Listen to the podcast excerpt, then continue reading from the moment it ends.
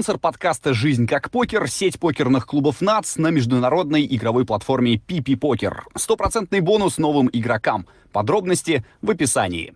Всем привет, друзья! Это подкаст «Жизнь как покер». Меня зовут Павел Занозин. Мы с вами продолжаем общаться с самыми крутыми представителями российского и русскоязычного покерного комьюнити. Сегодня у нас в гостях молодой, очень перспективный и уже достаточно известный игрок Егор Прокоп, Фути-18. Егор, привет!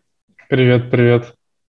Э, давай про ник сначала обсудим. Говорят, там какие-то проблемы, даже когда мы анонс твой разместили у себя на канале, кто-то начал возмущаться по поводу твоего ника. Расскажи а, историю.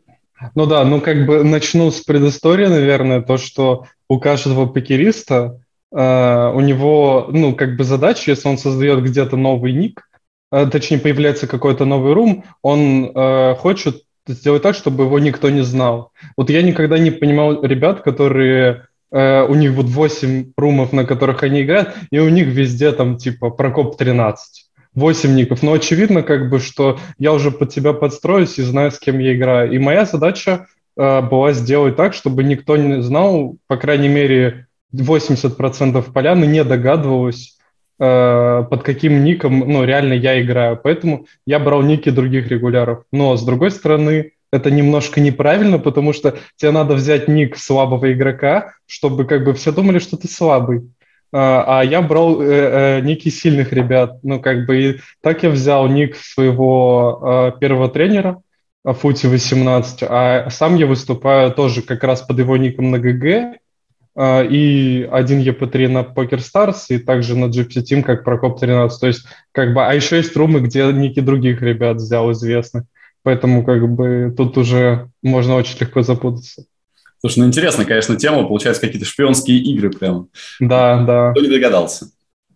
Uh, ну, как бы все равно я, я так достаточно публичную жизнь веду, поэтому при первом же посте заноса все сразу понимают, кто это. Есть...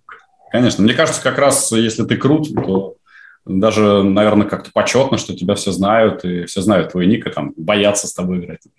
Ну да, кстати, вот есть один турнир, например, на ГГ Покер, я его семь раз выигрывал с его старта уже, и то есть там, ну, я, я угораю, что люди заходят в этот турнир просто подарить мне там 50% роя. Ну, так складывается. Прекрасно. Э, был у нас тут Артур Мартиросян недавно в гостях, очень хорошо от тебя отзывался. Сказал, что с тобой Спасибо, посмотрю обязательно интервью с ним. И э, даже говорит, вот, а, это его ник, оказывается, а я и не знал, что это он. То есть угу. он вживую пересекался и, видимо, в онлайне как раз вот пути 18. Ну да, да, есть такое. А, как тебе вообще э, сейчас российская покерная жизнь? Потому что мне кажется, что ну, она в странном состоянии находится. Все а...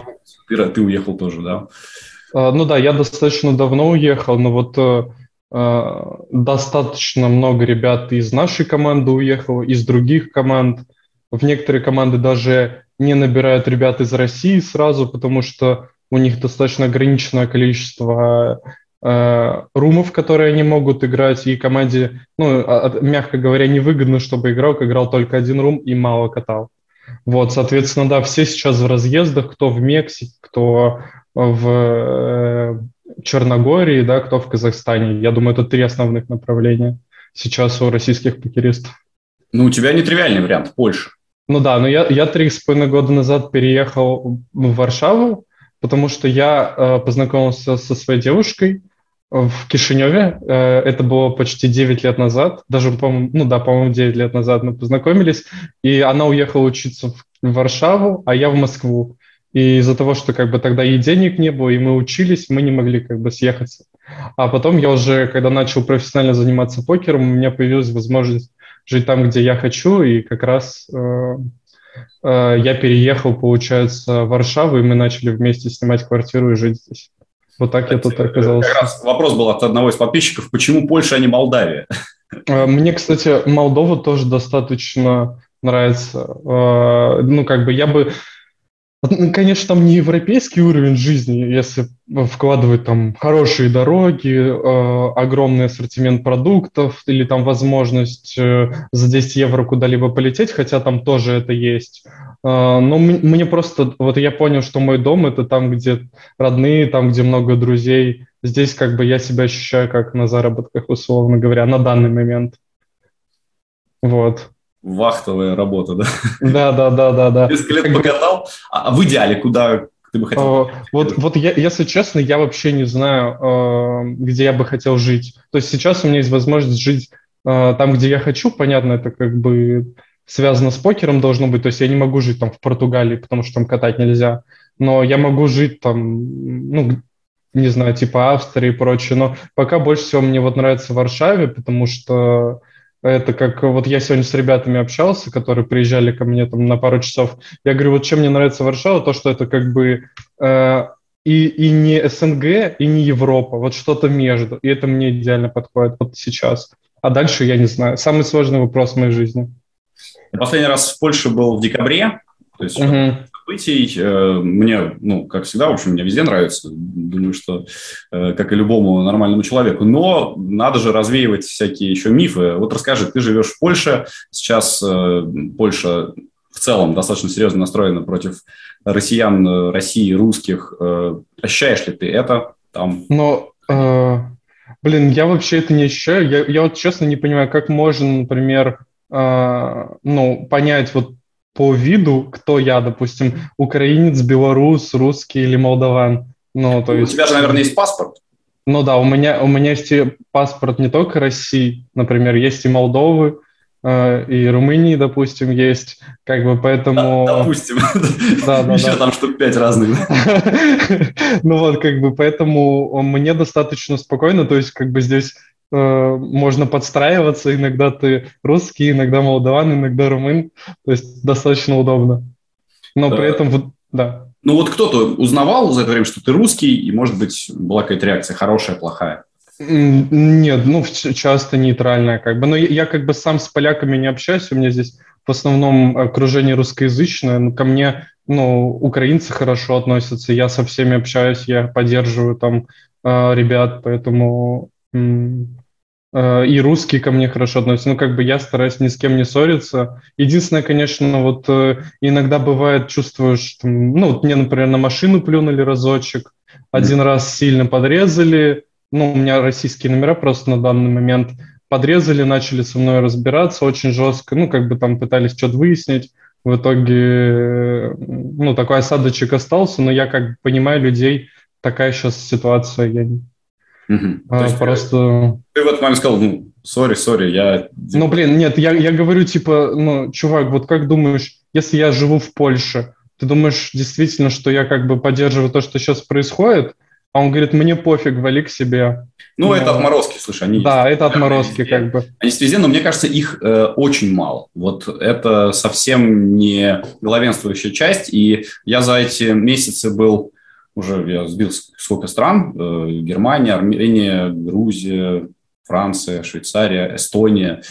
И угу. нигде, нигде мне ни слова плохого не сказали, э, ну, за исключением там вот прям, типа, по ну одному. Ну да, я, я с тобой стране, если, если они психи. Ну, да. таких, таких много достаточно, да. Это хорошо, хорошо, что мы это говорим, мне кажется, вообще это важно говорить, потому что очень многие же не видят этого своими глазами, они живут да. в России видят, как на самом деле, как на самом деле относятся там, как на самом деле люди там думают, э, и им сложно это осознать, потому что угу. обычно им говорят, что нас все не любят, но это не да. Да, поддерживаю.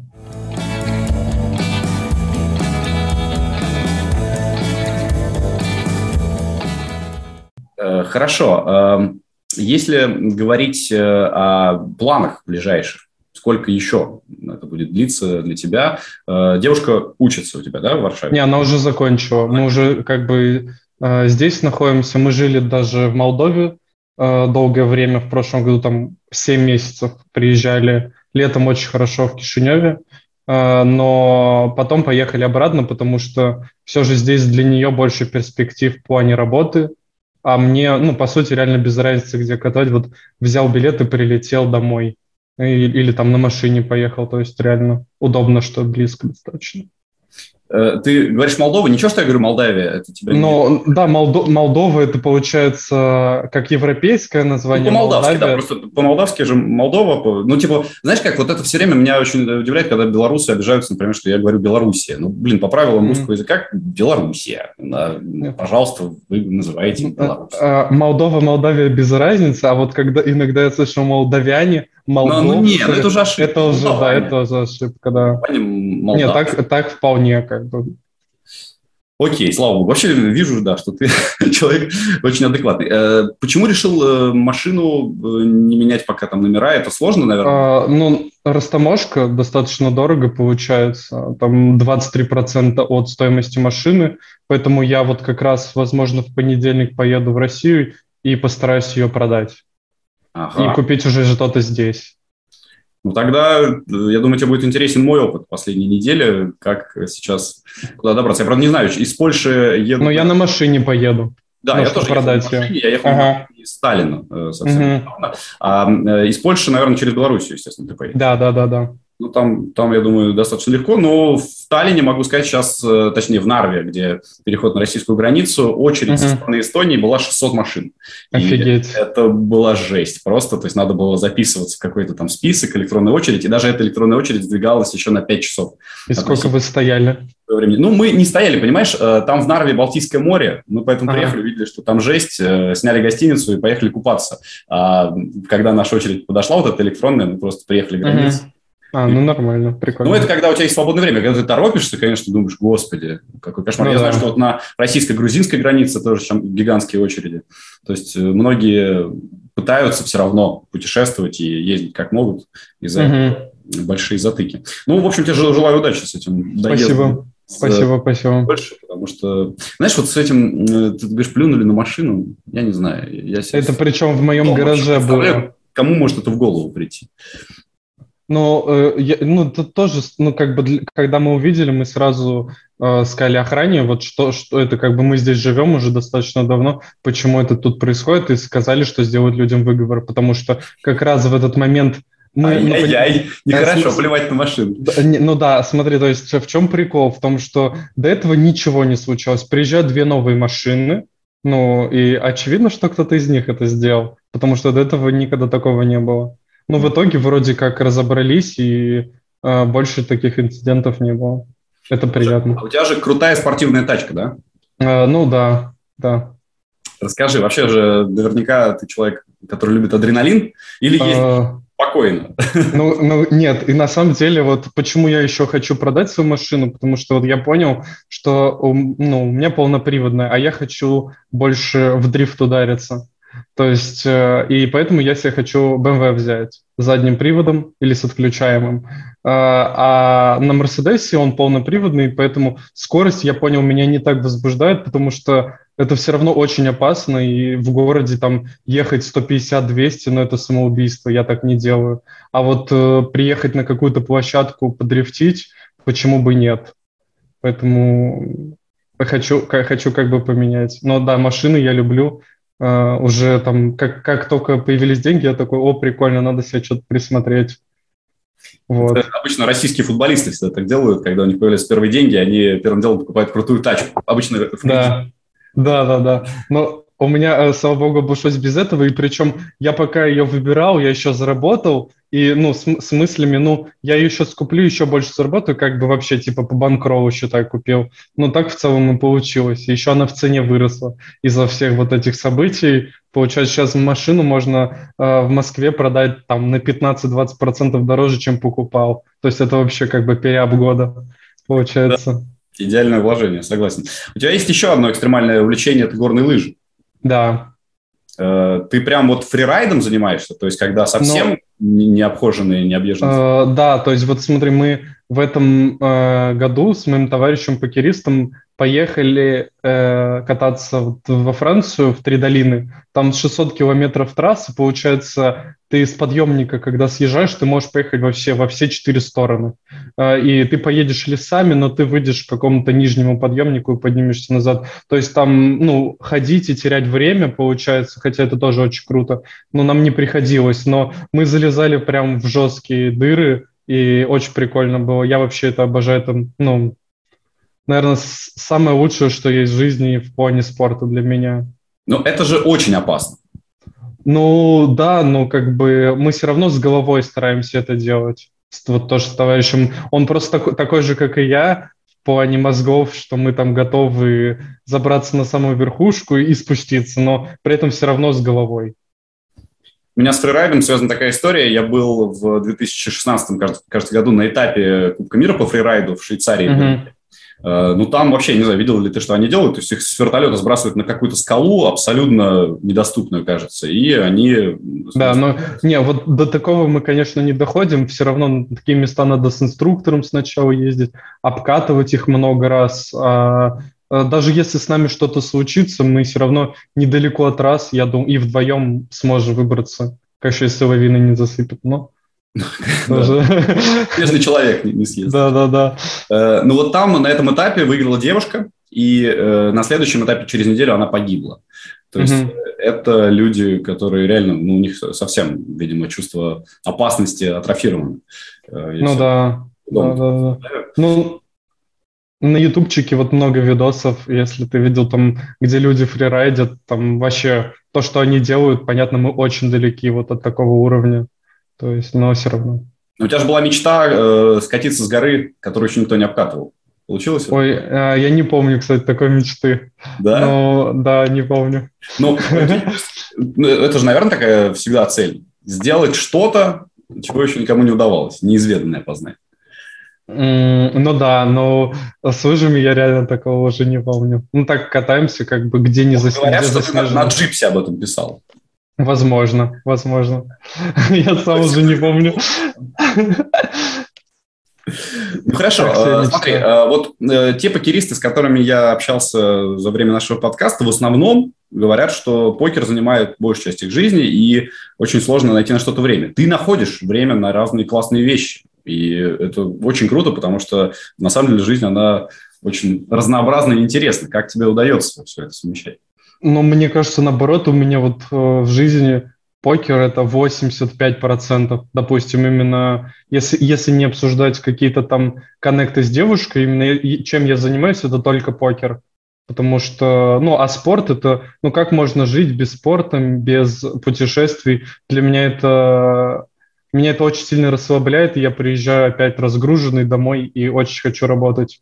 Это, ну, как бы для меня это необходимость, я бы сказал, как пить воду.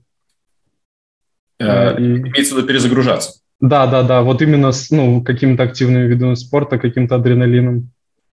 А, э, ну, если вот у тебя есть выбор, пойти куда-то потусить или дома посидеть там в настольные игры поиграть, ты что предпочтешь? Ой, по-разному, по-разному. На самом деле а, очень сильно зависит от компании. Вот я сам не любитель тусовок, Э, их организовывать как-то, но если меня позовут э, на какую-то ну, тусовку, там техно, допустим, поехать в какой-то город, я с радостью соглашусь.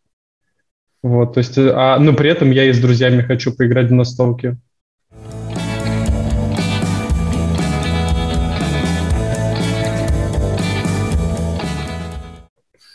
Ты сказал, что в Польше в основном у тебя русскоязычное сообщество, ну а с местными какими-то покеристами общаешься? Доминик Панька, например. Там. Я, я, короче, во время карантина остался один в Варшаве. Моя девушка уехала, из, ну, уехала в Кишинев и закрылись все границы.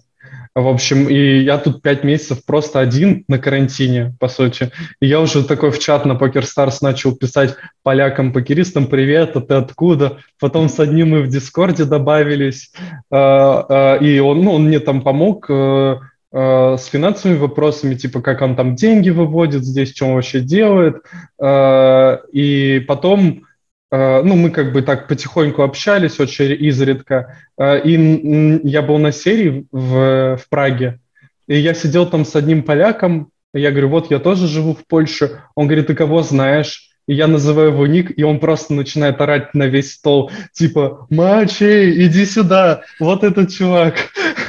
я просто там очень ржал долго с этого. Ну и в итоге мы так вживую с ним познакомились на серии с этим парнем. А так, ну, из покеристов, поляков ни с кем не контачу.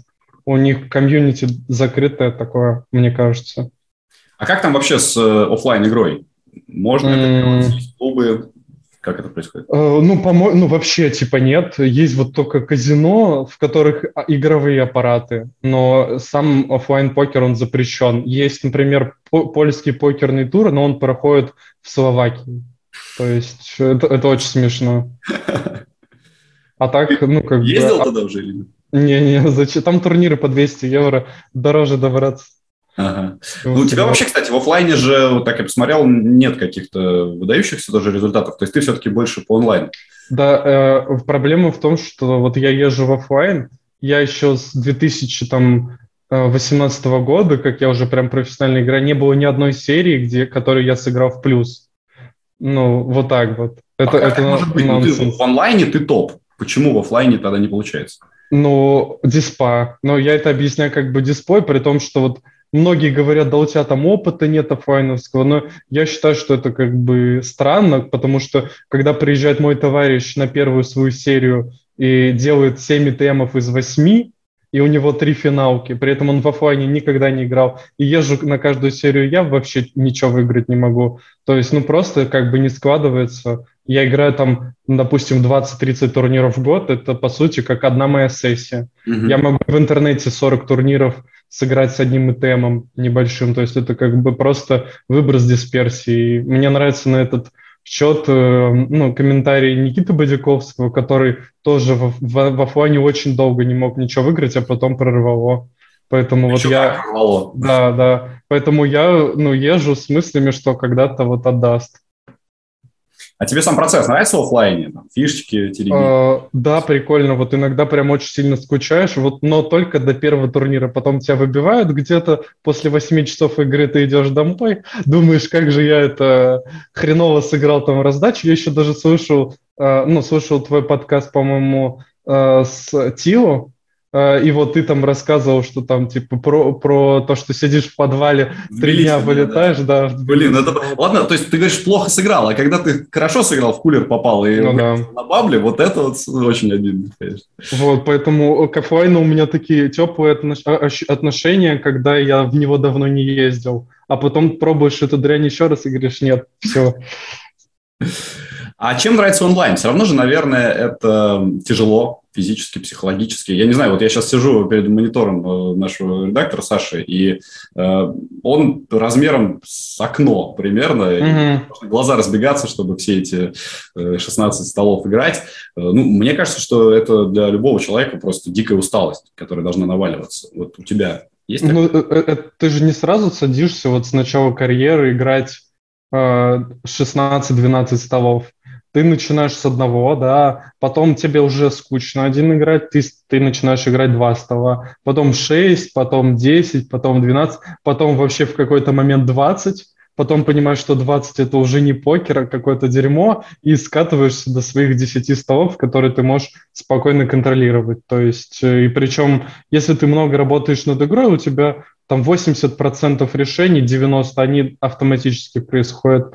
То есть просто дело привычки и любви к покеру, желание этим заниматься.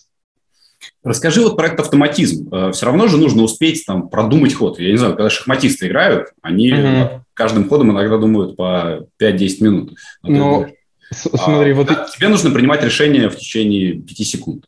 В шахматах же тоже есть, например, блиц или вот э, в интернете буллет называется, когда по минуте играешь. Пуля, я комментировал даже. Да, пуля. Возможно, вот. ты просто не успеваешь понять вообще, что происходит. Они за это время... А, да, а, а есть... Ну, как, как, когда я очень увлекался шахматами, есть такой сайт, приложение Chess Planet э, российское, и там, короче, не то, что типа минуту дают, а там каждым ходом у тебя 3 секунды отнимает. Представляешь? То есть ты делаешь ход, у тебя была минута, стало 57. Ну, и вот даже в такие шахматы играют. То есть в покере примерно то же самое. Тебе не нужно принимать максимально взвешенное решение, тебе нужно принять решение условно лучше, чем принимает поляна твоя, ну, здесь среднестатистическая, и тогда ты как бы будешь выигрывать. Это круто, кстати, сказано. Правда, тогда ты будешь выигрывать ну, с большой дистанцией только. И... Ну да, да, да. Но чем, опять же, чем ты как бы лучше эти решения вот на дистанции принимаешь, тем меньше ты будешь, э, тем, тем меньше тебе нужна дистанция, чтобы как бы заработать деньги. Да? Вот. А это наша главная цель.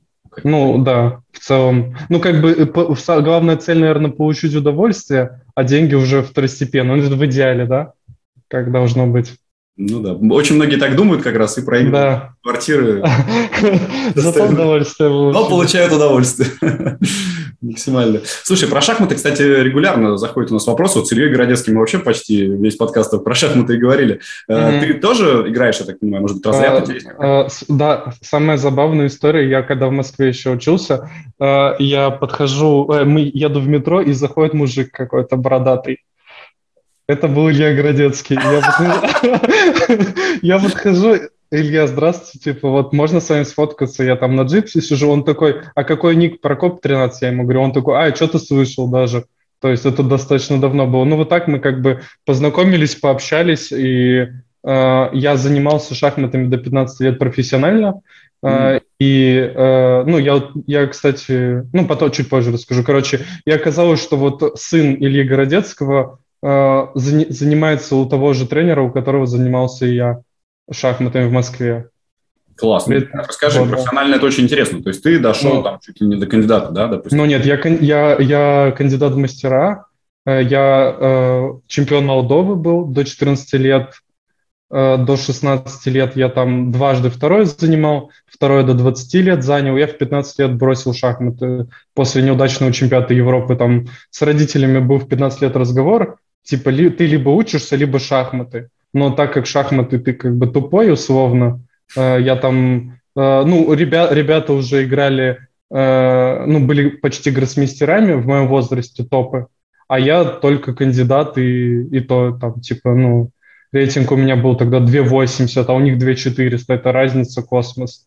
И поэтому а принял это уже решение. Одолеть, как тебе кажется, вот если человек в 15 лет э, на этом уровне, то там, условно, в 20 Блин, он сильно не спрогрессирует. Да нет, я думаю, это самая главная осознанность, потому что и желание. И у меня тогда э, был какой-то переходный возраст, и у меня не было желания ни к учебе в, в школе, ни к шахматам, я не знаю, о чем я тогда думал, но именно вот с покером мне пришло осознание того, что как бы я должен работать, должен чем-то заниматься, тем, что мне нравится. А вот шахматами такого не произошло. Если бы ну, я сейчас начинал карьеру, я думаю, я бы точно стал мастером э, ну, за пару лет.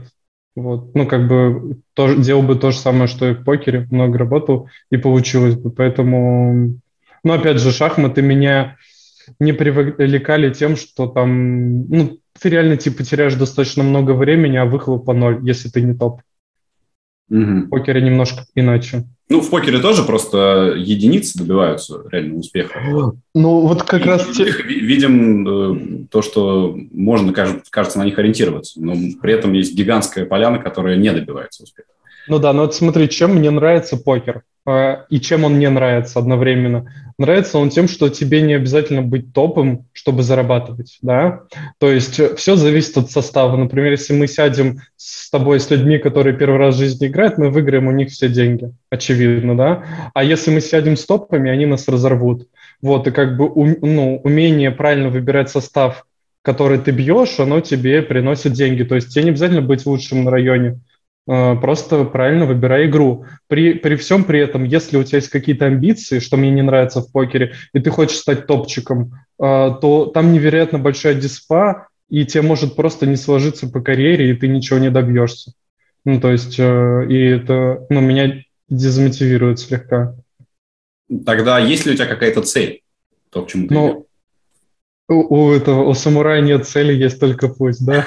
Ну, ну, вот, ну, короче, у меня какая у меня цель в покере? Э, ну, глобально нет. У меня есть цель тренерская сейчас, э, э, там, чтобы мои ребята выступали лучше всех.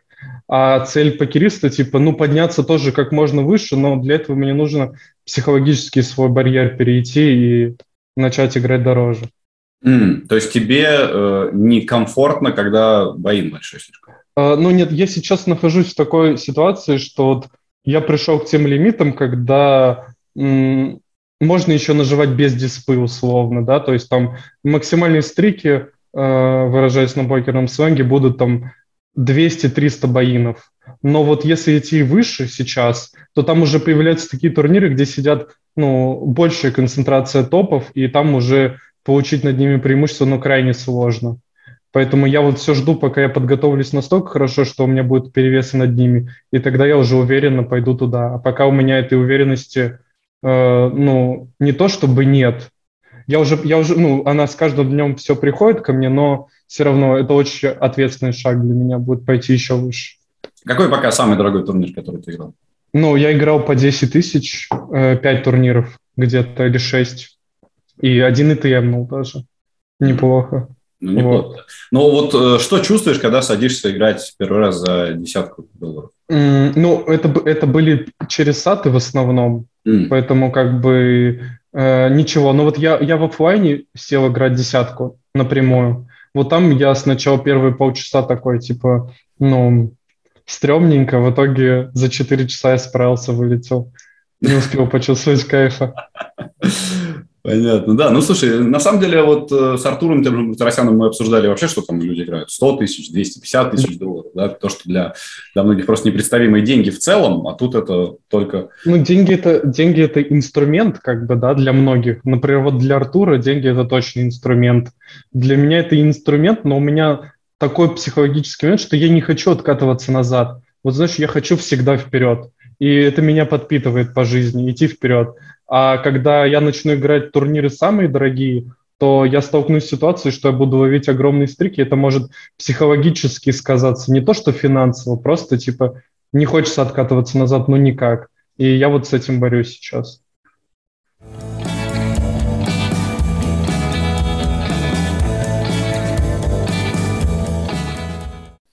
Про тренерство давай поговорим. Э, интересная тема. Вообще ты юн достаточно еще, но вот уже э, считаешь э, правильным и интересным для себя учить других. Э, расскажи про команду свою. Угу. Да, я, я, я сейчас главный тренер в ITC Team Elite.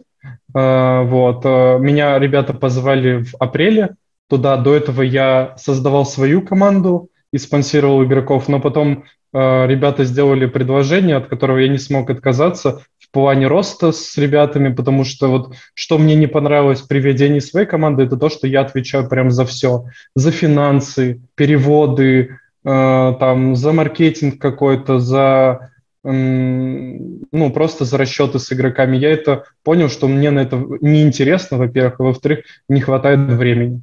А, и, есть да. административные функции, которые должен кто-то другой. Когда, когда, да, когда я пришел в ETC, ребята сказали, вот мы тебе даем как бы карт-бланш на тренерство, ты будешь делать все, что ты хочешь, а мы будем заниматься финансами и привлечением игроков. Я такой, по рукам, поехали. И вот мы начинали, получается, в апреле там с 12 человек. Ну, точнее, когда я, когда я пришел в команду, там главным тренером был Алексей Пельников, если ты его знаешь. Mm-hmm. Вот, э, и, э, ну, ребята сказали, теперь Леша там слегка отходит отдел, поэтому возглавишь ты. Естественно, там ребята были, ну, чуть хуже, которые меня играют. И тут приходит молодой парень, который должен их учить. Очевидно, как бы, что многим это не понравится. И, ну, с 16 человек, которые были на тот момент в команде, ушло 4 сразу. Э, ну, я к этому был готов, все понимали, что так произойдет, но как бы я начал трудиться там на благо команды, и вот сейчас 32 человека у нас в команде, и ребята, когда я приходил, играли Аби там 57, сейчас уже это 85. То есть, как бы, ну, получается, не разочаровал тех, кто остался, раз они с нами до сих пор. А ты вот этот прогресс прям наблюдаешь не только потому, что ну, растут аби и идут деньги, но и вот а, реально да. как меняется игра людей. Ты это видишь? А, да, конечно. Мы же мы достаточно много занимаемся с базами а, игроков. Ну, это сейчас основной э, двигатель прогресса. Если ты хорошо ставишь свою базу, ты там работаешь над э, финалками и ЦМом, то у тебя э, появляются результаты. Также работать надо над логикой достаточно много. А, и, ну, вот я как бы, ну, мы же там каждый месяц делаем отчетики, типа вот так сыграли в этом месяце в плане ста- статистики, да, не денег выигранных, а статистики. Я вижу, как ребята планомерно превращаются в очень хороших регов, против которых мне уже самому сложно играть. А, и они играют там турниры тысячники, восемьсотки, в которых мы вот, например, стартуем нашей командой иногда восемьсотку. Э, которая на ГГ дневная стартует. Это, ну, так прикольно, как бы вот э, парень, который недавно играл там IB50, сейчас уже 150 играет и борется с тобой. Ну, мне это нравится, как бы, ну, и вижу, что ребята учатся, это очень прикольно. Вопрос от подписчика. Чем ITC лучше других фондов, и почему нужно идти именно к вам? Минутка рекламы. Окей, okay. ну чем, чем лучше ITC, тем, что мы достаточно быстро развиваемся сейчас. Uh, я uh, Саша, и Саша это мой первый uh, тренер и друг Фути, теперь мой тоже друг. Мы, мы с ним вместе работаем над стратегией команды, и мы сами показываем очень высокие результаты наши ребята э, сильно прибавляют. Причем, ну, я, я бы тут как бы заметил то, что вот, например, есть какие... Ну, понятно, что мы не топ-1 сейчас точно в русском комьюнити, но я бы как бы тут э, сакцентировал внимание на то, что я всего лишь этим занимаюсь там полтора года. Понятное дело, что за полтора года, пока я молодой, я не могу построить топовый проект. Но все к этому как бы идет, потому что я каждый день очень много внимания уделяю и работе над игрой, и уделяю внимание э, э, ну, команде и катке, поэтому все идет вперед, поэтому к нам нужно и приходить. Вот я так считаю. А как э, ты хочешь развиваться в этом? Вот, э, в тренерстве? Да. Э, ну, э, опять же, в идеале это то, чтобы э, я, я смотрел на всех ребят, которые у нас в команде, и говорю, вот они заслуживают быть у нас в команде, потому что есть же ATC Elite, а есть ATC Основа. И да, у нас на данный момент есть ребята, которые играют не очень, но мы их постоянно подгоняем, там даже путем, если вы эти статы не поправите, мы вас кикнем. До такого доходит, да, и как бы ребята стремятся к чему-то. То есть я хочу, чтобы каждый игрок, который был в команде, он понимал, почему он находится и выкладывался этому. И вот, ну, как бы мой рост как тренер, он будет... Э, э, у меня ассоциируется с тем, что вот все мои ребята, они отдаются полностью процессу, как и я. И, ну, и получается хороший результат. Вот. Блин, вообще это все очень похоже на спорт. Вот. Да, да. В принципе, покер, конечно, сложно сравнивать с, со спортом, то вот эту работу в команде, мне кажется, она очень близка. А, профессиональный МТТ, вот оно мне заменило как бы шахматы, мою потребность в спорте, э, именно умственном. И, ну, прям как после шахмат идеально покер для меня зашел. Класс. Вот. А еще, может, какой-нибудь спорт в твоей жизни есть? Помимо... А, блин. Играешь, не знаю, играешь там в футбол? Да, да я, я вообще в детстве, эм, ну, занимался, занимался почти всем, чем можно было. Футбол, баскетбол, там, что еще, ну, и там теннис настольный, короче, все, плавание, все пытался делать, но везде, везде упирался просто в какие-то там свои физические данные, что, ну, у меня там неплохие физические данные, все, и дальше как-то я не рос, потому что, может, не развивался, не было какого-то стремления, просто играл там много и нравилось, а, вот. А, так, а про спорт, да, вот, как бы, а футбол, я прям очень любил футбол, раньше я прям фанатом был, но когда тоже пришел ко мне в покер, я забыл, что такое смотреть футбол, э, и, ну, как-то все это ушло. А так, ну, раньше я прям очень сильно за ЦСКА топил, вообще ходил на матчи, там и баскетбол ходил, смотрел, я обожал это дело. Ну, советую тебе все-таки вернуться, потому что спорт крутая тема, тем более Но... Ну, у тебя такой там и Легия замечательная. Я как раз вот был в декабре на матче Легия Спартак. Ага когда была Лига Европы. Ну да, да, у стадион очень крутой, вот, да. Который в Варшаве стоит прикольный. Ну и потом вообще Польша, мне кажется, довольно спортивная страна. А, ну да, да, да, да. То есть там внимания к этому много. Просто, э, ну не знаю, конечно, времени действительно на все не хватает. Я вот сейчас понимаю, что мне как раз хватает времени на все, кроме покера, на то, чтобы угу. им заняться так, как нужно, и так, как э, говоришь ты, нужно очень много времени. И... Ну да, то есть тут ты, ты выбираешь, это как вот нельзя достичь где-то успеха. Вот я, я не представляю, что там э, профессиональный футболист, он еще и в хоккей там играет, в первой лиге какой-то. То есть ты, ты либо там, ну, либо в, вот в спорте в каком-то своем, либо ты как бы везде. Ну, такие а. примеры, кстати, есть. Они уникальны, но есть. Э, например, есть такая девушка Эстер Ледецка. Она э, выиграла на Олимпиаде в Пхенчхане в 2018 году золото и в сноуборде, и в горных mm-hmm. Офигеть. Первый случай в истории Офигеть. двух абсолютно разных видов спорта. Ну да. Но отличаются. Еще была у нас, например, Анфиса Резцова, которая в лыжах и в биатлоне. Угу. Ну, там просто, да, она очень круто бегала. А, ну и, конечно, очень часто еще летние и зимние пересекаются. Например, э, бобслистов постоянно подтягивают легкую атлетику, потому что они бегают. Вот, легкой атлетикой, кстати, я тоже занимался. У меня, у меня вообще с каждым спортом связана куча амбиций. Когда я занимался баскетболом, я играл там в школьной команде, я думал, ну все, я типа сейчас вот научусь дан, дан, данк ставить, типа и пойду в НБА. У меня такие мысли были. А сколько у тебя рост?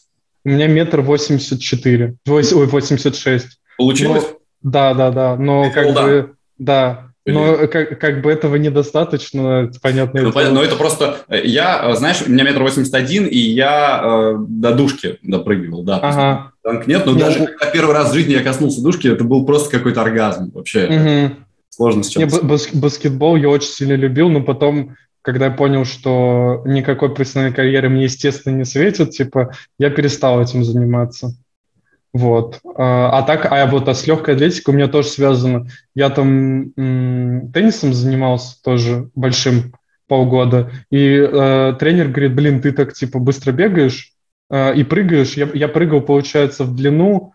Э, я, я сейчас, ну, блин, точно, ну, точно 2,70 я прыгал в длину mm-hmm. с места. С места. Uh, да. Uh, ну, очень, очень далеко, да, и как бы он говорит, попробуй, сходи на легкую атлетику. Uh, и там, там, ну, прыжки в высоту тоже есть, да, когда ты там шест перепрыгиваешь. Uh, и получается, я пришел туда, а тренер... Что? Я, я говорю, в курсе, ты так не говоришь. Ну да, рассказываю спортивного спортивного комментатора в курсе, да? Ну вот, короче, я прихожу, а тренера типа нет по которому я договорился. Зато есть тренер по бегу. Я, я говорю, а можно пробегу? А, ну, в итоге я пробежал, он офигел. Я типа там, я пробежал сходу на э, третий результат в моем возрасте в Молдове. И чувак такой, вау, чё? Приходите потрениться. Я такой, окей, начал, короче, трениться. Потом, ну, это было летом, перее, при, пере, приехал в Москву э, э, и пошел, э, я поступил в, в университет, в нефтегазовый Губкинский, э, и, э, ну, и как бы мне предложили ходить еще на легкую атлетику в МГУ, и там, ну, с достаточно известным тренером э, я тренился где-то полгода, я реально думал, что у меня очень, тоже очень хорошие шансы на успех, но потом я э, начал как раз профессионально уже покером заниматься, и плюс еще и я выступил на первых соревнованиях крупных, э, и из-за того, что вот, кстати, это проблема спорта в России, как мне кажется, вот э, ты был когда-то в манеже МГУ? МГУ не был. Не, не приходилось. Ну, в общем, там э, стадион достаточно неформальный. Допустим, э, закрытый зал на 60 метров, а там дорожка типа 55 условно. То есть она странная. И получается, мы все время тренились на это, и когда мы пришли на огромный стадион 200 метров, да, крытый, э, я одел, надел шиповки, побежал, я просто не привык к таким кру- крутым поворотам, и я себе повредил миниск. И, ну, и крестообразные. Ну и, после, и у меня очень болела нога, и там стоял выбор, либо ты делаешь операцию и продолжаешь, либо типа живешь обычной жизнью, но не делаешь операцию. Плюс тогда уже начал появляться покер так достаточно м- массивно в моей жизни, и я решил, что к черту эту операцию, не люблю операции. Ты прям порвал кресты или нет? Нет, нет, у меня, у меня уже было из-за того, что я там прыгал много еще в детстве, паркуром занимался, все это было прям в состоянии не очень хорошем. То есть там недалеко было. Ну, хорошо, вот. что не порвал, потому что ну, да. я видел несколько разрывов крестов в жизни. Это очень больно, это просто дико больно. Поэтому видишь, как человеку... Э... Но бегать я до сих пор не могу быстро, потому что у меня болит, ну, там, миниск. Угу. Вот. Ну, хорошо, что в покере он не очень... Да, да, нужен.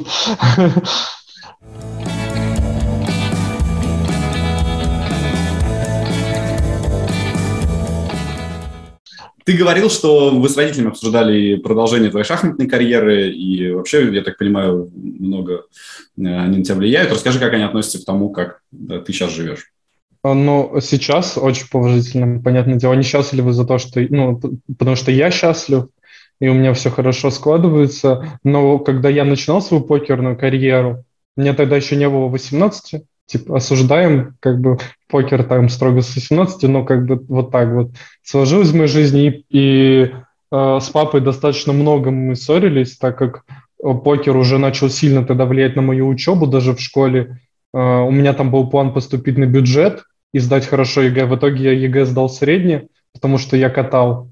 Э, и, э, ну, как бы папу, папу это прям очень сильно расстраивало конечно, и он там э, говорил, еще раз увижу, что ты катаешь покер, э, я ноутбук тебе, твой выброшу. В итоге, и, а я катал, когда его дома не было просто, типа там СНГшки. Э, а, а сейчас мой папа, это вообще самый прикол, невероятный противник покера, как-то, ну, ему скучно стало, он зашел, начал играть, и он говорит, блин, я не думал, что это такая крутая игра. То есть и сейчас он, типа, я ему звоню там э, по WhatsApp, говорю, привет, пап, как дела? И слышу, типа, GG шный этот fold, fold, fold. То есть он, ему прям понравилось, он, ему, ему нравится играть. Но он не хочет профессионально тоже заниматься, потому Но... что Шарк же рассказывал, как он всю семью свою. Да, да, да. Так нет, я ему говорю, да подай ты заявку к нам в команду. Что ты вот один сидишь, думаешь, что ты самый умный, сможешь э, побить э, там микролимиты. А он говорит, да я сам, я сам, я сам, да подам, подам. В итоге, типа, ну, нравится, ну, просто ему нравится играть, а, и все. Ну... А э, что такое заявка в команду? Расскажи, как вот этот процесс вообще происходит, как он? Ну, ну, в, в команду ребят, э, допустим, даже если вы сейчас, какая мета, из-за того, что игроков вот на рынке для команд, э, которые уже хорошо играют, они все уже разошлись по командам, команды придумали такую тему, что они вот готовы, если у вас там есть базовые знания, они готовы вас с самого-самого нуля взять, даже без репутации. И в огромное количество команд сейчас там типа Саби один там заявку подаешь, если ты хоть как-то соображаешь мозгами, тебя могут научить играть и это выгодно и игрокам, потому что у них есть шанс выбраться условно а, из города, где средняя зарплата 20-30 тысяч рублей, а, выбраться в мир покера, где ну, средняя зарплата будет как минимум выше. Если ты работаешь, то ты можешь там дойти до огромных пиков и свернуть горы, что на что тебе понадобится там 3-4 года плотной работы, когда в офлайне ты можешь этого достичь, да не достичь даже за 20 лет, если ты там кому-то, допустим, э, ну, э, не подлежишь жоп, извиняюсь за выражение. То есть, ну, как бы в, в покере все зависит от тебя и от диспы, а в жизни от диспы, от тебя и еще от людей рядом. То есть, э, вот так. И команды, получается, набирают вот таких молодых ребят, э, кто даже работает, и потом уже работают с ними. Вот. Э, скажи мне, можно ли вывести вот эту аксиому, что если ты приходишь в покер и начинаешь делать все правильно, то ты точно добьешься успеха? Э, два года назад я думал, что если у тебя есть готовая стратегия, можно научить играть и обезьяну в покер. Но на самом деле это не так. Все же вот в покере нужна предрасположенность, к покеру самому, да, э, и, э, ну, и желание, да, предрасп... давай вот в предрасположенность мы включим мотивацию, это какие-то, это способность к критическому мышлению, еще какие-то тильтоустойчивость, вот это все мы к предрасположенности включим, если вот она у тебя есть, у тебя что-то получится. А так как в любом спорте, вот ты там предложишь человеку, который никогда не занимался бегом, пробежать как у Сейнболта, естественно, он никогда в жизни это, не пробежит. Это, физика, это понятно. Да. Э, ну, Покер все-таки, ну, мне кажется, что он... Э, я, я не очень просто понимаю насчет вот этих способностей покера. В чем они все-таки заключаются? Ну, э, можем сказать, что у кого-то они есть, у кого-то нет.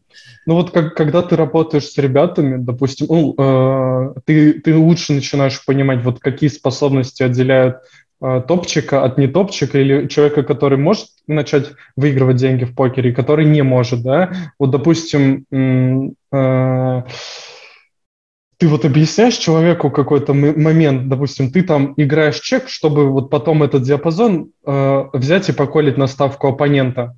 А ты ему говоришь, он говорит, да, да, хорошо, он тебе на тренировке повторяет это, а потом вообще делает абсолютно другое. И ты так ему три раза объясняешь, и он три раза делает другое. И ты понимаешь, что у человека нет предрасположенности просто Может, к этому. тупой? Ну, не, он не тупой, в этом и прикол. В этом и прикол, в том, что он вообще не тупой человек, но просто вот, ну, э, есть какой-то предел у него в голове, может быть, это связано, там, я не знаю, с, э, ну, с психологией тоже, думаю, что он не может как-то раскрыть в себе этот потенциал. Но сам, сам факт, что, типа, вот реально вот это критическое мышление, оно у многих даже покеристов э, АБИ 30, 40, 50, оно отсутствует. Mm-hmm. И ну, оно вообще это, не очень большому количеству людей, видимо, присуще, поэтому... Ну, да. Ты говорил, что у тебя были проблемы с дисциплиной, кстати. Да. Они, да. они э, сами собой ушли или как-то ты... А, блин, я э, я вот эту тему уже прям не очень помню, но для меня вот сейчас кажется, что сами собой. Но я помню, я ходил в парке, слушал музыку, там, это было там в 16-17 лет. Приколи, проблемы с дисциплиной в покере 16-17 лет. Ну, это как-то смешно. Вот, и, короче, я там ходил в, э, в парке, слушал аудиокнигу психологии по покеру, игры разума, она, по-моему, называлась, типа, я такой, так, я здесь делаю не так, как это... Я пытался с этим работать очень много, но, возможно, это помогло э, какое-то там самообразование в плане книжек э, по психологии, которые я читал, э, и также помогло просто, ну, переходный возраст прошел, и я там начал чуть лучше размышлять, и получилось от этого избавиться. При этом вот мне сейчас нравится в покере, э, приходит молодое поколение, там даже есть ребята, которые уже в 2000, 2000 года, там, там 2002, они играют АБИ 100, э, ну, типа, и очень круто катают. И, ну, я смотрю на них, думаю, офигеть, таланты. Но, э, и, ну, вот это поколение покеристов, которые уже приходят на готовый материал, который есть, они очень быстро обучаются, у них все в порядке с психологией, просто ну, берут информацию и поедают ее, и хорошо и выступают. Вот. Тебе сколько лет? Мне 24. То есть ты говоришь молодое поколение про людей, которые на два Ну, знаешь, у меня, э, когда мне было 18, у меня были амбиции выиграть. Это, кстати, проблема с дисциплиной. У меня был банкролл там 1020 после заноса Санды Шторма. Э, и я поехал в Монако играть серию. Э, Чего? Ну да. Но я, я, когда мне 18 лет было, я пытался, короче, выиграть ЕБТ. Это была моя задача. Хоть какой-то турнир выиграть.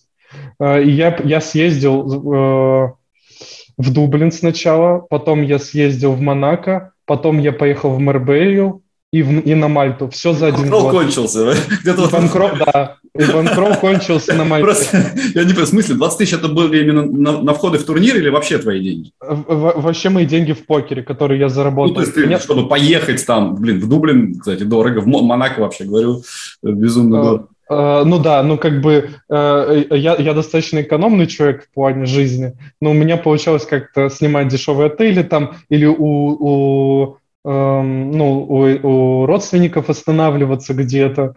Э, и, есть, ну, родственники в Монако? Да, родственники в Монако. Мы, у моей девушки, вот я как раз сейчас к ним, когда приезжаю, я живу просто они живут в 15 минутах от казино в самом Монако, и очень удобно приезжать в Монако, я не трачусь на жилье. Э, э, и, ну, как вот, ну, так у меня так сложилось. И как бы я приезжал на эти серии э, с мыслью, что я вот должен выиграть ЕПТ. И у меня было желание посидеть на финальном, ой, не на финальном столе, а на ТВ-столе. Прям вообще, типа, я ради этого только регался в турнир. Э, и, ну, я зарегался вот в Монако в двушку напрямую с банкровым там 16 тысяч а, и сидел рядом с Федором Хольцем еще до того, как он был известен. Mm-hmm. И сфоткался с ним. И чуваки, чуваки за столом спрашивают, а, а что ты сфоткаешься с ним, а не фоткаешься с нами? Ну, типа, чем и хуже, типа, его. А потом он выиграл там 20 миллионов за год. Это тоже прикольно. Прекрасно. Слушай, история про вот эту, да, поездку по, по ЕПТ великолепная просто. А, и причем, причем там на последней серии я познакомил, на Мальте я познакомился с Владом Шабалиным а, и а, Вячеслав Булдыгин, если слышал такого покериста, он, ну, хай-роллер, там, играет по 250к сейчас, и, типа, я с ним познакомился, очень крутые ребята, и сидят вот они, два миллионера, и я там с Банкровым уже на последние турниры в Монако ой, в Монако, в на Мальте. И э, я, при, я приехал, как помню, сейчас с, э, с Мальты у меня осталось 109 долларов, на счету. и, как раз на турнир хватает. Да, и, и я такой, так, я должен поработать две недели над игрой, чтобы зайти в свой первый турнир и типа выиграть его. Я, короче, регаю Builder 44 субботний и выигрываю 10к в нем просто Вау. после этого. Слушай, ну ты везучий, конечно. Еще. Ну да. Ну, ну, я же говорю, типа, вот покер — это везение и, ну, типа, и отчасти дисциплина. Но чем у тебя лучше дисциплина, тем меньше тебе везения нужно. Это вот факт. Логично. Э, если говорить э, о твоих амбициях, мне очень нравится, как ты об этом рассказываешь, потому что это прям круто, когда человек многого хочет и реально добивается. Э, наверное, самая большая победа на ВСОП пока на, в онлайне. Ну да, да, это 217 тысяч я вот занес в декабре. Как раз 27 декабря под Новый год подарочек себе.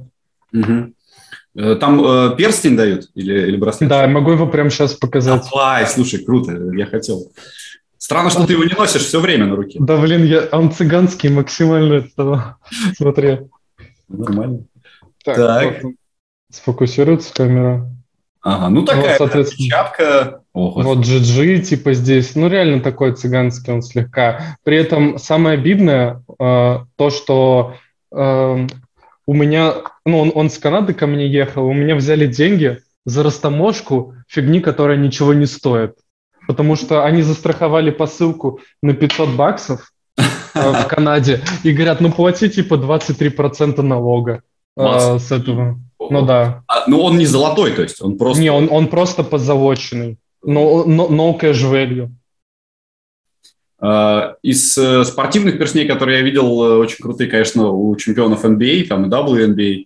Mm-hmm. У меня подруга просто выигрывала WNBA, единственная в России. О, прикольно. Это Абросимова. И э, еще видел 3К э, за Олимпиаду, олимпийский перстень. Вот э, это прям вообще, он на пол руки такой, знаешь. Офигеть, надо будет погуглить потом, интересно.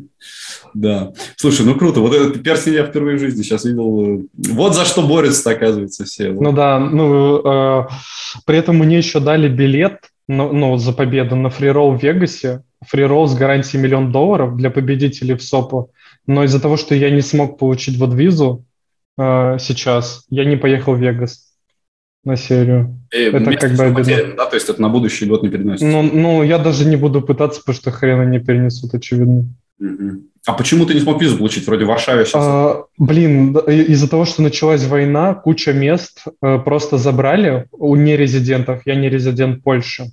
А, и я, я не хотел лететь, например, на остров Маврики, чтобы там подаваться, как делали многие покеристы, но я решил тупо не тратить время на это.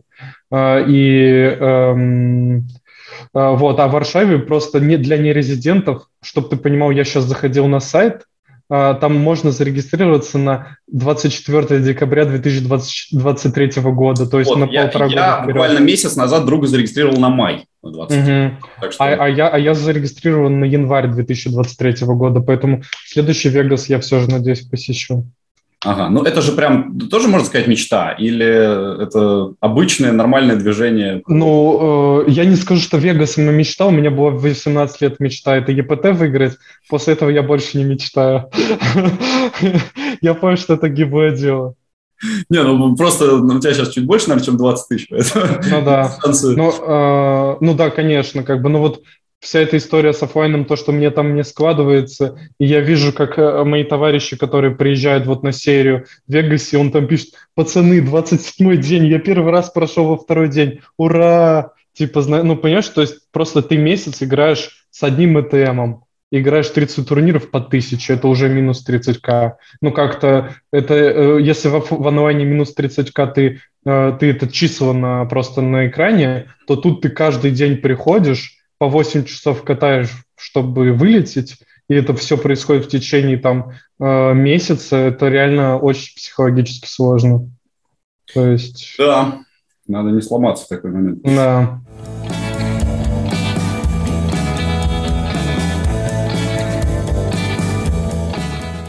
А, ты в 2020 году играл высокий лимит от Бейкера, насколько я знаю. А, да, да. Вот скажи про вообще этот опыт э, бейкеринга, насколько тебе так больше нравится или меньше нравится, чем самому? А, ну, а, начнем с того, что как бы все же, чтобы э, побить высокие лимиты, э, тебе нужен очень большой банкролл. э, там, ну, я не знаю, типа, если мы говорим про ABI 500, это минимум, я считаю, 500к плюс банкролл должен быть. Э, там, ну, я, я, всегда, я всегда после вот этих всех... То есть своих... тысяча боинов? Да, тысяча боинов. То есть я всегда с момента того, как я вот э, э после Мальты, как-то ко мне пришло осознание, что все, играем по банкроу. А, и, эм... это ты быстро. Вот Глеб Тремзин, например, говорил, что он писал себе, что он долбоеб в дневник раз пять. Не, не, у меня, у меня такого не было. Тоже, вот, тоже, видишь, это как, может, отчасти предрасположенность, что я быстро это смог перерасти. Ну, э, вот, и э, я после этого плюс-минус начал катать по банкрову, э, и эм, даже я, я тогда даже еще успел Аби 10 от бекеров поиграть. То есть, э, потому что у меня уже тогда тоже деньги как-то заканчивались, я уже не помню, что там за история была. Я в итоге еще от бекеров улетел в 600 боинов мейкап. А, и меня еще в Mountain Team не взяли, когда он был. Короче, на мне вообще кресты поставили, сказали, ты очень неспособный, и пришлось самому крутиться. Поэтому, если вас там куда-то не берут, вообще не расстраивайтесь. Ну, самому крутиться, это же все равно надо где-то найти банкролл. Для того, чтобы... А, ну да, ну опять же, там на микролимиты банкролл огромный не нужен, просто нужная дисциплина, чтобы не пойти, когда ты выиграл 100 долларов, играть по 50 баксов, да, турнир. А вот возвращаясь там, уже, кстати, забыл, какой вопрос был. Про бекеринг, да, я спросил. А, да, про бекеринг, вот. Тебе топ, есть, э, Хорошо а, это вообще или плохо для тебя ну, и для всех покеристов? Э, мне, ну, мне это помогло снять ответственность. Я вот знаю многих ребят-покеристов, которые даже у нас в фонде, они у нас и, для, ну, и за обучением приходят, чтобы всегда быть в форме, и они всегда э, знают, что у них есть деньги на жизнь, им не нужно собственный банкролл держать. То есть он Просто выиграл, мне кажется, как, когда ты играешь от как, как думаю mm-hmm. я, ты же отвечаешь еще за деньги другого человека. То есть это, да. больше чем есть только за свои отвечаешь. А, ну, тут, тут ответственность больше, но, а, опять же, все все понимают, что есть покер-диспа, и ты можешь долго не плюсовать, и к этому реально относятся нормально. Я сам очень сильно парился, и это меня всегда двигало идти в сторону вот игры от себя. Но вот в какой-то момент я уже начал хорошо плюсовать на средних лимитах, и у меня появилось посотрудничать э, с э, ну, э, очень топовым бекером, плане условий, и мне предложили играть там э, турниры дороже 300 э, долларов от бейкинга полностью. Э, и вот я как раз, когда начал играть эти турниры, я летел в моменте минус 100 тысяч от бейкера. Причем ну, на своей сетке я вот так наживал, а бейкеру вот так. И, ну, и это было год. И потом, ну, я, понятно, я все продолжал трениться, пытался их побить, и в итоге я вот в прошлом году как раз ну, я в 20-м начал сотрудничать с ним, улетел в минус 100к, и с какого-то момента просто пошло вверх и выиграл ему там, ну, 1100 отдал в итоге mm-hmm. за, возможно, ну, за возможность с ним сотрудничать и за возможность как бы почувствовать эти лимиты. И вот после заноса в 200к я уже, ну, я подумал, что, блин, я и так, э, типа, не лудоман, зачем мне вот сейчас нужен бекер, чтобы, э, ну, если я, я и так не лезу наверх, а банкрованные лимиты, которые я катаю, у меня хватает. Плюс вот на ГГ сделали очень крутую тему, что можно продавать доли с кэфом, и я так периодически этим пользуюсь. То есть, а, вот так. Ты сейчас 250, да, э, играешь обед? Ну, где-то сейчас, конкретно сейчас 220, наверное, да. Ну, это не, разница небольшая, во время серии там 250. При этом, э, чем вот, например, я отличаюсь от других регов, тем, что достаточно много играю дешевых турниров, и э, я, получается, играю много и э, всю сетку от 50 долларов до 1000, а, а кто-то играет, например, 50 не трогает, и у него, получается, аби 300 выходит, допустим, или 350, а у меня 200, но вот с 50-ками. То есть тут такая разница как бы получается. А сильно разный уровень, 50 и 1000. Все-таки, мне кажется, это... Ну, ну это, это разные вселенные. Разные вселенные просто. У тебя... надо построить игру ведь под конкретный бой. А, ну, я бы не сказал, просто, например, вот э, чем отличается турнир 50 даже от 500? В том, что есть топчики, которые даже двухсотки не грузят. То есть а у них 500 тысяч, там 5К, 10, 25К. Вот они это играют. И получается, они настолько хорошо играют, их там уже приличное количество собирается в этих 500 а в 50 они даже не трогают. Зато 50 играют какие-то малыши. Ну, у которых ты лучше. И получается, что э, ты вот болтаешься, пока ты там как-то не закрепишься, и тебе не, ну, тебе не удастся э, с этими топчиками на равных бороться. Э, ну, так, как бы, я, я например, на Абисто пять раз пытался закрепиться, и каждый раз мне там давали по щам. Угу. Вот. А, а вот в какой момент ты понимаешь, что тебе реально дали по щам? Насколько нужно уйти вниз?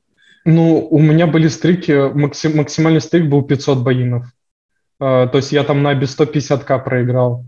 Uh, и uh, ну, как бы вот я... И тогда я просто с разбитым, у разбитого корыта понимаю, что меня изнасиловали, и что я что-то делаю реально не так, раз я так сильно проиграл. Спустился ниже, поработал над игрой, попробовал еще раз, опять дали люлей а потом опять спустился вниз, опять, и вот так закрепился на без 100. А вот с без 100, типа, э, прошлый год реально такой на язычах, можно так сказать, был, и я просто моментом с Аби 120 на Аби 200 перешагнул, уже вот как год Аби 200 катаю, и, ну, вроде тоже закрепился, неплохо. Просто 50 тысяч для твоих тех возможностей, наверное, это прям было очень Uh, ну, я тоже тогда вот э, как раз продавал доли, uh, и поэтому отчасти этот стрик был размазан. Но та- даже тогда, если бы я слив 50к проиграл, уже тогда не было, ну, это не чувствовалось бы для Банкрова. Вот это вот. Спасибо. Вообще ты красавчик, конечно, Спасибо. и очень интересно твою историю узнавать, слушать. Э, мне кажется, что ты далеко пойдешь. Надеюсь. Да, я тоже на это надеюсь. У нас есть такая традиция. Предыдущий гость задает вопрос следующему. У нас в гостях будет Андрей Котельников, код «Спартак». Угу. Что у него спросил? Так, а, у меня есть время на подумать. Конечно.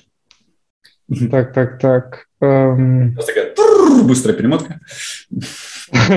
Не, блин, кстати, вот я, я тоже думал, я посмотрел конец э, с э, Тио, и он там, что бы ты хотел сказать Э, своим, ну там, покеристом. Я mm-hmm. что-то вчера ночью сидел, думал, думал, ну сейчас уже даже тоже это забыл. А, так, что бы я Глеб, сказал? он же вообще философ. Что, поэтому, ну да. Так, что бы я коту сказал? М-м- не знаю, не знаю, что я коту сказал. Передал бы привет. А, спросить. Вопрос. Спросить, спросить. А то у меня вопросов обычно не хватает, я вот, видишь, подбираю вопросы от гостей. Э, как часики хабот, которые ты выиграл на ВПТ? Вот такой вопрос. Обла, обла, сори. Хабот. Блин, на самом деле я даже... У меня, у меня девушка любит бренды, там, mm-hmm. я иногда говорю хабот, хотя я знаю, что было правильно, ну, ну, знаешь, то есть ты когда говоришь убло, ты как будто в теме, как будто мажор, ну, я такой хаблот, все, типа, я русский пацан простой, не трогайте меня. А, и вот она такая, да что ты говоришь неправильно? Вот, поэтому как ему часики? Вот это первое, что хотел вспомнить. Отличный вопрос, отличный вопрос. Я думаю, что он их тоже нам покажет, знаешь, вот как ты персик. Да-да-да, он такой кот в Мексике сидит там с часами. Наркобарон практически. Да. Да, ну что ж, ладно, хорошо, будем спрашивать. Спасибо тебе большое, Егор. Okay. Очень интересно было тебя послушать. Да. И желаю тебе хорошей дороги из Варшавы в Россию. Спасибо, что пригласили. Было здорово. Друзья, да. подписывайтесь на наш канал, как обычно. Всех прошу, всех призываю, ставьте лайки, донаты мы там даже еще время от времени собираем. Если кто-то хочет поучаствовать, тоже welcome. Ну и до встречи в следующем выпуске подкаста «Жизнь как покер». Счастливо, пока. Всем пока.